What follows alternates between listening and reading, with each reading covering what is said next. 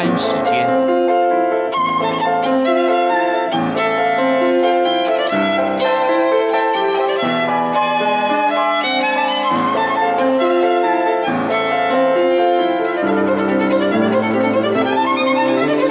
由天安门学生运动领袖王丹主讲。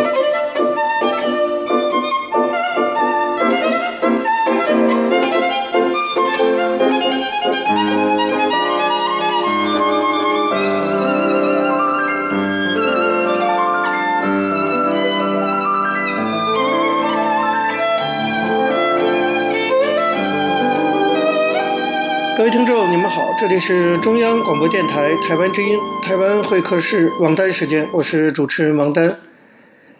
首先，我们进行的是第一个单元大陆时事评论。在这个单元中呢，我们要当然还是会继续啊，向大家讨论这个目前正在不断发展中的中国这个瘟疫的情况。那么，我们这一次呢，主要来看看习近平的动作。那么，武汉肺炎的疫情啊，到目前为止。不仅没有平缓，还在继续扩散之中了。早就宣布对于防疫工作要亲自指挥、亲自部署的这位习一尊啊，我们都叫他一尊，因为他要定于一尊嘛。前不久呢，他似乎要展示他的一尊地位和他的魄力了。他下令撤换了湖北省委书记蒋超良，由上海市长英勇来取代。他撤换了武汉市委书记马国强，由山东省济南市委书记王忠林取代。另外，浙江出身的中共政法委秘书长陈一新也被空降到湖北，担任了中央应对武汉肺炎疫情工作领导小组的副组长。这一连串人事变动啊，让人眼花缭乱，似乎呢显示习近平在防疫工作上大开大合、大刀阔斧。他想消除外界对于他在疫情刚起的时候没有积极应对的这种质疑和批判。不过，如果我们仔细分析一下这一次的人事调动，就可以看到，与其说呀，这是人事调动是为了加强防疫工作，不如说呢，这是习近平发动的一场政权保卫战，或者可以说，这一轮的人事变动显示出习近平的权力已经受到挑战。如果说受到挑战觉得严重的话，那么至少可以说，习近平呢，确实已经担心自己的权力受到挑战，这是毫无疑问的。首先，为什么说这轮人事变动啊，其实跟防疫工作关联不大呢？第一，这次紧急调到第一线工作的英勇、陈一新、王忠林这三个人都不是公共卫生系统出身，都是出身于政法系统，应该说根本就没有什么防疫工作的专业知识和经验。这三个人此前的政绩也乏善可陈，那有什么理由要派这三个人来代替呢？他们难道有什么通天的本事吗？对此，官方没有给出任何的解释，为什么要用这三个人来阵前换将？所以，唯一可能的原因，那就是因为这三个人，尤其是英勇和陈一新，那么是外界公认的习近平的亲信。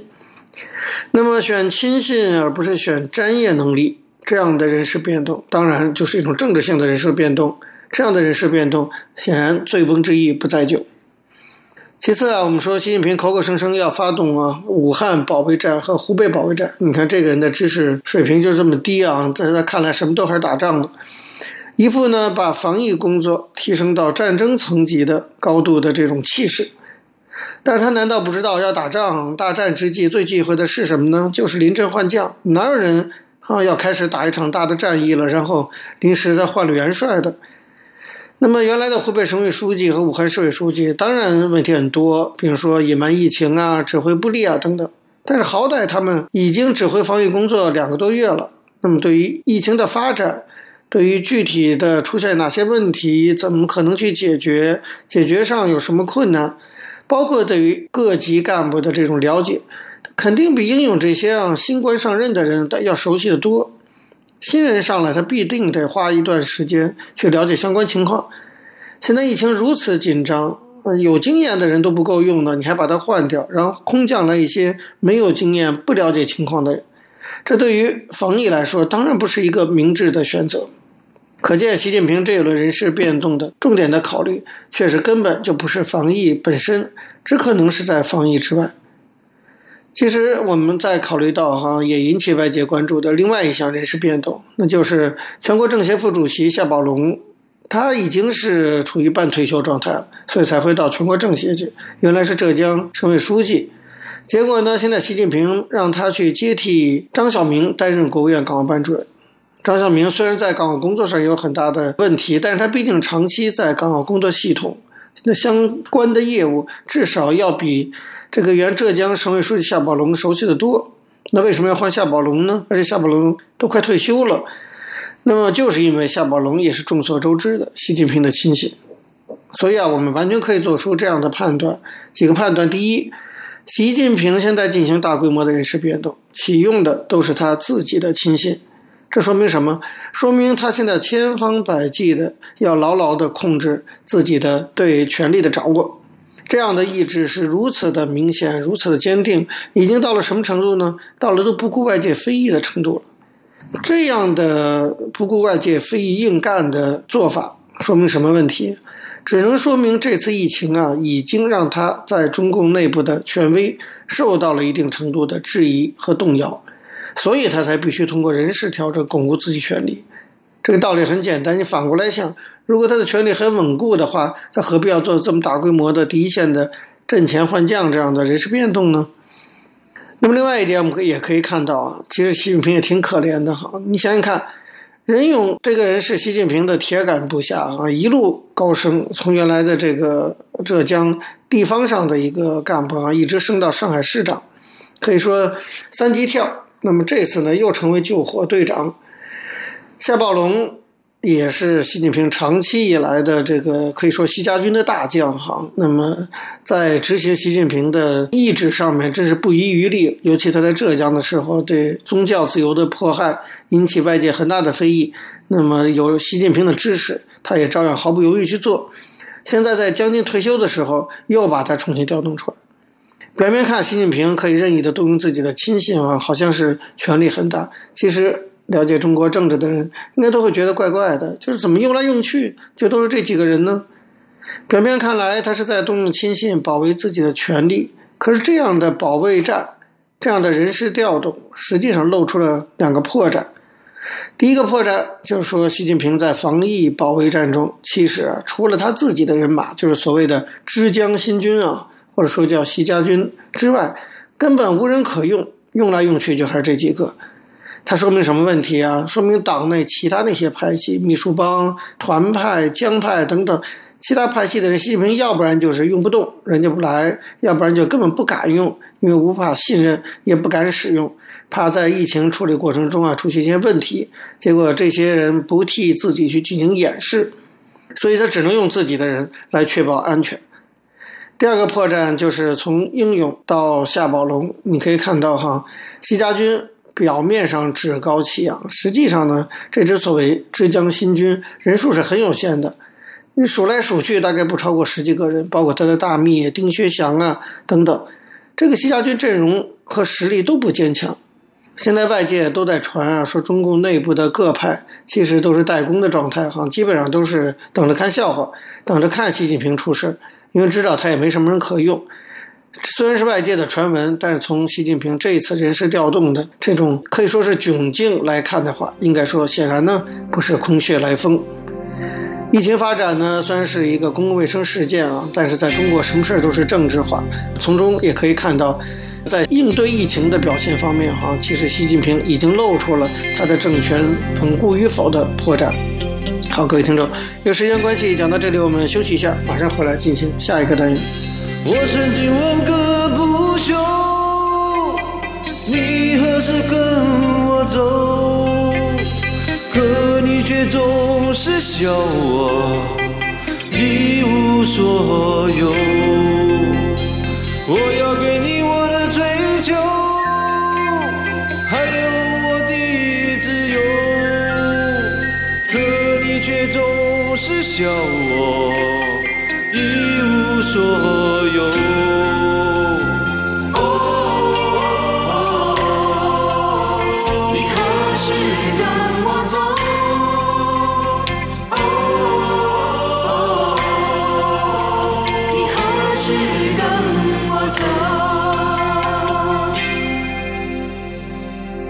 各位听众，你们好，这里是中央广播电台台湾之音，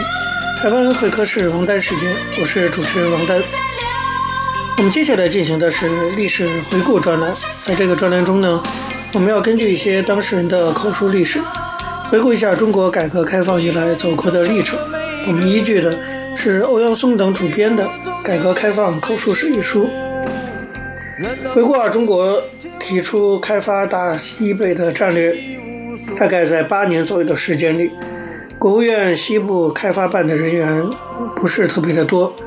刚成立的时候呢，只有十个编制，一年半以后才增加到二十四个。但是工作非常多，堪称任务繁重，常年从其他单位临时借用工作人员进入这个部门的人，大多是原来单位的主要的骨干力量。大家走到一起也是带着热情，认真履行职责，团结合作，经常加班加点。他们的工作涉及西部大开发的方方面面，包括研究西部大开发的战略目标、重点领域、重点区域、标志性工程，提出重大政策措施和法律法规建议，参加西部开发五年规划、年度计划和人才规划的编制工作，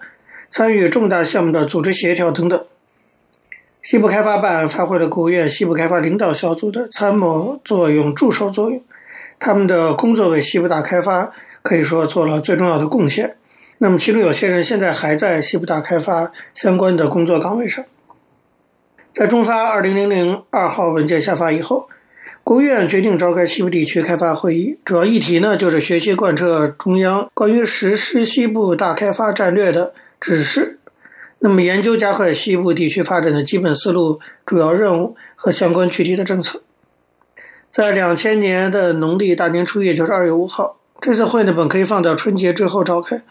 但为了尽快把西部大开发战略部署下去，国务院决定在春节之前就召开会议，办会的任务交给了国家纪委。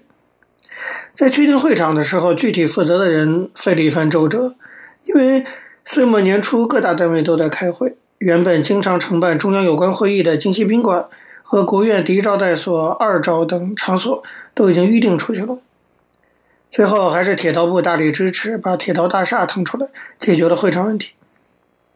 按照以往的惯例啊，开这样一个全国性的大会，从发通知到报名再到开会，一般来说至少要提前一个月筹备。而这次会议从一月十三日下达中央二号文件，十六日成立国务院西部地区开发领导小组。到十九日开会，前后只用了一周时间准备，为后来西部大开发的高效推进开了一个好头。这次会议从一月十九日下午开始到十二日中午结束，开了三天。中共中央、国务院有关部门、全国各省区市以及新疆生产建设兵团的负责人参加了会议。十九号下午召开全体会议，副总理温家宝做了工作报告，进一步明确了西部大开发的意义、重点和要求。二十号开始与会代表学习文件，进行分组讨论，具体衔接有关计划。二十一号，总理朱镕基请主要代表到中南海，专门召开了一个座谈会。国务院副总理李岚清、温家宝、国务委员司马炎买提、国务委员兼国务院秘书长王忠宇都出席了会议。在这次会上，朱镕基说要统一思想，提高认识，正确领会中央关于实施西部大开发战略的决策。扎扎实实地推进西部大开发。他部署说，有人认为西部地区基础差，投入产出率低，国家在西部地区投入五元的产出效益，不如对沿海地区投入一元的产出效益。朱镕基说：“我必须得讲，强调投资效益和经济效益是对的，但要全面的、辩证的看待效益问题。一是不能只从单个项目看效益，还要看综合效益。就建设一个项目来说，东部地区的成本可能低一些。”但现在东部地区产业结构矛盾性相当突出，国家如果不增加对西部地区的投入，东部地区传统产业的产品，比如钢材、水泥、玻璃等就没有市场，哪里还有效益可言呢？第二就是不能只看当前效益，还要看长远效益。在西部地区投资，有些是近期就可以明显效益的，有些呢需要一定时间，效益才能充分发挥出来。第三是不能只看局部效益，还要看整体效益。国家对西部地区增加投资，不仅有利于西部地区发展，也为全国经济协调发展创造条件。应当从经济发展全局看效益。第四呢，就是不能只看经济效益，还要看社会效益。中基说，加强西部地区的基础设施和生态环境建设，对改善全国的投资环境和生态环境都是非常重要的，有利于促进全国经济社会协调发展。第五呢，就是不能只看到西部地区的薄弱环节和不利条件，还要看到优势。比如有些地方啊，自然和地理条件得天独厚，能源原材料资源丰富；有些地方呢，也拥有雄厚的科技和人才力量，有不少当地特色产业。在这些有优势的地方投入同样的资金，经济效益不见得比东部地区差。当然，推进西部地区开发也要尽可能的重视提高投入产出效益，合理使用建设资金。用较少的钱办更多的事。副总理温家宝的讲话中说：“实施西部大开发是扩大国内需求、促进国民经济持续快速健康发展的重大举措，是进行经济结构战略性调整、促进地区经济协调发展的重大部署，是促进民族团结、保持社会稳定和巩固边防的根本保证，是逐步缩小地区差距、最终实现共同富裕的必然要求。”他说。加快基础设施建设是西部大开发的基础，加强生态环境保护和建设是西部大开发的根本性措施，调整产业结构呢是西部大开发的关键，而发展科技教育就是西部大开发的重要条件。中共的领导人讲话都是排比句啊。那么会议期间，曾培炎当时已成国务院副总理了，做了题为“加快基础设施建设，搞好总体规划，为西部地区开发打下坚实基础”的发言。王志宝做了开展退耕还林还草试点示范工作的发言。与会的人赞同把交通、水利、电网、通信和广播电视作为加快基础设施建设的重点。对基础设施建设重点项目建设资金来源也提出了不少好的意见。那么，关于退耕还林还草，大家认为试点方案基本可行，试点期、试点范围的选择是适宜的。并对粮食种苗补助、退耕范围和规模等具体问题都提出了建议。这次会议对于各地区各部门把思想行动统一到中央重大决策上来发挥了重要作用。与会的人都认为中央提出的西部大开发战略完全正确，非常及时。那么，国务院领导人的讲话也全面阐述了西部大开发的重大意义，指导思想、开发重点，明确了目标和任务，增强了信心和决心。国务院领导人专门抽出时间与大家座谈，听取代表们的意见和建议。体现了中共中央国务院对西部大开发这样一个重大历史决策的审慎科学的态度，让西部地区的负责人备受鼓舞，感到发展有了尽头，前进有了动力，致富有了希望。所以他们说，西部大开发对他们既是压力又是机遇，要支援西部建设，开拓西部市场，为全国发展的大战略服务。中部地区的负责人则表示，要服从大局，发挥承东启西的优势，加快结构调整。更好的发展自己。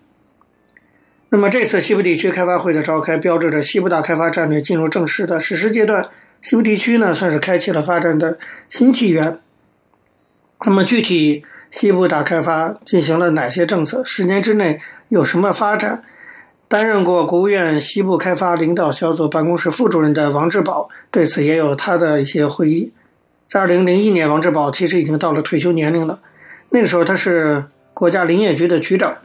退下来的时候，当时的总理朱镕基跟他谈话，把他调到了国务院西部开发领导小组办公室当副主任，让他分管农村发展和生态建设。这一干呢就是五年多。这个经历使王志宝对西部地区有了较深入的了解，因此也有一个全面的回顾可以跟大家分享。好，各位听众朋友，由于时间关系呢，讲到这里我们休息一下，马上回来进行下一个单元。块红布蒙住我双眼，也蒙住了天。你问我看见了什么，我说我看见了幸福。这个感觉只让我舒服，让我忘掉我没地儿住。你问我还要去何方，我说要上天。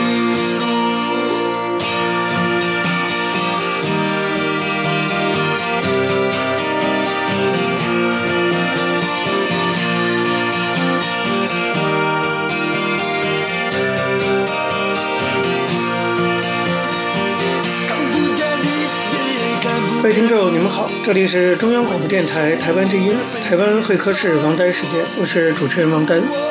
在今天的台湾经验专栏中，我们要继续向大家介绍一位台湾重要的政治人物，原高雄市长陈菊。希望呢，从他的人生经历中，可以让大家看到台湾曾经走过的一段历史。我们依据的是张丽佳的《台湾局艺术》。延续上次内容啊，我们讲到陈菊。在因为高雄捷运的太劳人权案件中啊，受到冲击，辞去了劳委会主委的职务，但是呢，仍然受到司法的追杀。对此，陈菊感到非常的不满。他说：“人民非常关心高捷案，但大家期待的是真相，而不是八卦。民意代表的《每日一报》媒体的疏于查证，反而将真相越拖越远。”面对着媒体的追问陈菊历来的回答是这样的：他说，第一呢，他愿意配合任何调查来厘清事实真相；第二呢，劳委会的外劳决策过程没有外力介入，他信赖文官的专业，要尽最大可能来证明他们的清白。陈菊强调说，高检署检察官在十月二十五日就已经约谈过他，他都以同样的态度详细说明与劳委会相关的部分。他说：“我不认为我是嫌疑人，而是关系人。”如果我是嫌疑人，这个事件还有什么公道可言？可见陈菊的内心非常的愤懑。那么，从法理层面啊，检验高捷引进外劳的过程，这并不是一个独立的个案，这是台湾整体外劳政策的下游。整个的决策过程牵涉到台湾的经济及劳工政策，所以必须仔细的去审视各个层面问题，才能够把整个的事情搞清楚。那么，面对着比较政治化的这种爆料，那么对事实真相的查找其实是有一定的冲击的，所以陈局难免非常的无奈，有点像秀才遇到兵，有理讲不清。那么，这个主要的大的背景其实可以拉到两千年那次总统大选。二零零零年总统大选期间啊，当时陈水扁阵营就提出阿扁劳动政策白皮书，针对国民党的外劳政策多所批判，明确主张。每年要减少外劳人数百分之五，也就是一万五千人。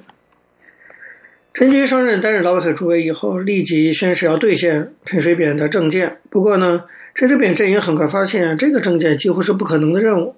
因为许多家庭的小孩或老人需要外籍帮佣照顾，外籍家事管理或监护工人数难以下降，只能限制不要滥用或者过度膨胀。此外，企业界对产业外劳的需求也没见减少。由于外界预期陈水扁政府的外劳政策将趋于紧缩，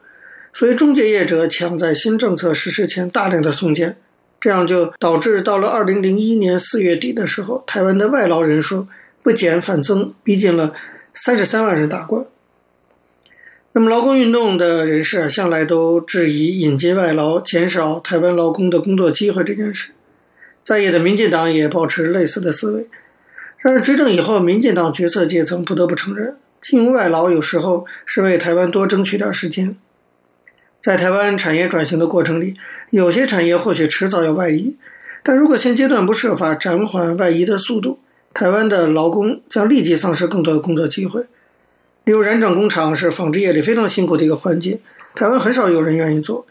如果不是设法透过引进外劳等方式来补充劳动力，做事染整产业因为缺工而外移。它的上下游很可能就会跟着移出去了，反而会造成上下游更多的劳工提早失业。陈菊和劳委会评估认为，釜底抽薪之计就是要减少产业外劳。初步政策决定制造业每年减少百分之五的外劳配额。至于营造业，劳委会的主张是，公共工程建设应该缩减，甚至考虑禁用外劳。陈菊说，一般企业老板引进外劳是为了省钱，公共工程的老板却是国家。如果多编列一点劳工薪资预算，就可以保住本国人民的工作机会，政府是责无旁贷的。同时，营造业原本多数是台湾的边际劳工或原住民，引进外劳确实影响他们的工作机会。劳委会觉得还有努力的空间。二零零一年四月二十号，劳委会做成决议，在五月十号正式对外公告，基于国内营造业失业比率偏高。将停止重大工程得标业者申请引进外劳，基准日定为民国九十年五月十六日。换句话说，五月十六日以后投标或是订约的重大工程或 BOT 兴建工程，一定要雇佣本国劳工。依据这项公告的精神，投标或签约日期在民国九十年五月十六日之前的重大工程或 BOT 兴建工程，不论你是什么时候动工，都不应该受到外劳禁令的限制。然而，BOT 新建工程从签约到动工兴建的时程非常的长，包括像高铁呀、高捷呀、国立海洋生物博物馆等等工程业者，难免对这项新政策产生一些疑虑。六月十五号，高雄市政府捷运局副总工程师胡海潮、高捷公司助理副总经理黄清秋等人就前来拜会劳委会执训局的外劳组，希望确认高捷建设案究竟会不会受限制。在他们看来，高雄捷运红橘线路网的建设案，早在民国八十八年二月就开始招商公告，民国八十九年五月甄选高捷公司为最优申请人，民国九十年一月十二日签订兴建营运合约。及开发合约，这些时间点都在劳委会公告停止外劳申请引进之前，应该不受影响。同时呢，为了有效掌控施工进度，他们也希望比照台塑六轻案，由高捷公司负责统筹申请引进外劳。不过，针对高捷能不能引进外劳，高雄市政府劳工局原本与捷运局抱持不同的意见。劳委会也注意到了这个现象。那么，经过高雄市政府的内部协调。七月三号，市府终于达成了高捷案不适用外劳禁令的共识。因为这样，劳委会后来才决定，如果高雄市政府内部针对高捷计划补充外劳人力达成了共识，就同意由高捷公司统筹申请引进。那么，就高捷个案的讨论，对劳委会而言是属于技术层面的，陈菊没有亲自参与，也几乎没有什么印象。几年之后，高市捷运局与高捷公司北上拜会的这段陈年往事，后来竟然被牵强附会地影射为与有利人士相关，甚至怀疑劳委会可能图利，这实在是陈年没有想到的事情。当时为了避免被误解为图利，劳委会内部的讨论是相当慎重的。相关官员还认为这不是个案，应该清楚规范，然后让类似的 BOT 能够通案一体适用。二零零三年。六月二十六号，劳委会再度公告，补充说明外劳禁令采取不溯及既往原则。根据信赖保护原则，已办理招标及履约的重大工程，不受二零零一年五月公告规定的影响。经政府单位核准的 BOT 兴建工程，工程总金额在新台币两亿以上，工期在一年六个月以上。兴建工程计划是按照当时外劳政策考量劳动力者。如果 BOT 得标业者与政府单位签约合约时间在民国九十年五月十六号以前的，都统统的得申请聘雇外籍营造工从事营造业工作，就可以请外劳。所以根据这个公告啊，劳委会要求 BOT 得标业者减负相关合约计划，而核算外劳配额上限也是依据一定的公式来计算的。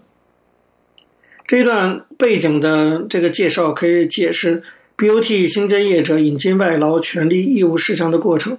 因为高捷案的争议，后来产生很多的政治联想。有人甚至质疑是不是政策转弯。然而陈菊强调，决策前我们思考的是如何在就业政策与国家建设之间取得平衡。政策公告以后，官员依法行政，绝对不会为了特定公司去进行调整，一切都可以按照法规及规定来检验。当然，这是陈菊个人的想法。好，各位听众，由于节目时间的关系，今天的台湾会客室王丹时间到这边结束了。非常感谢您的收听。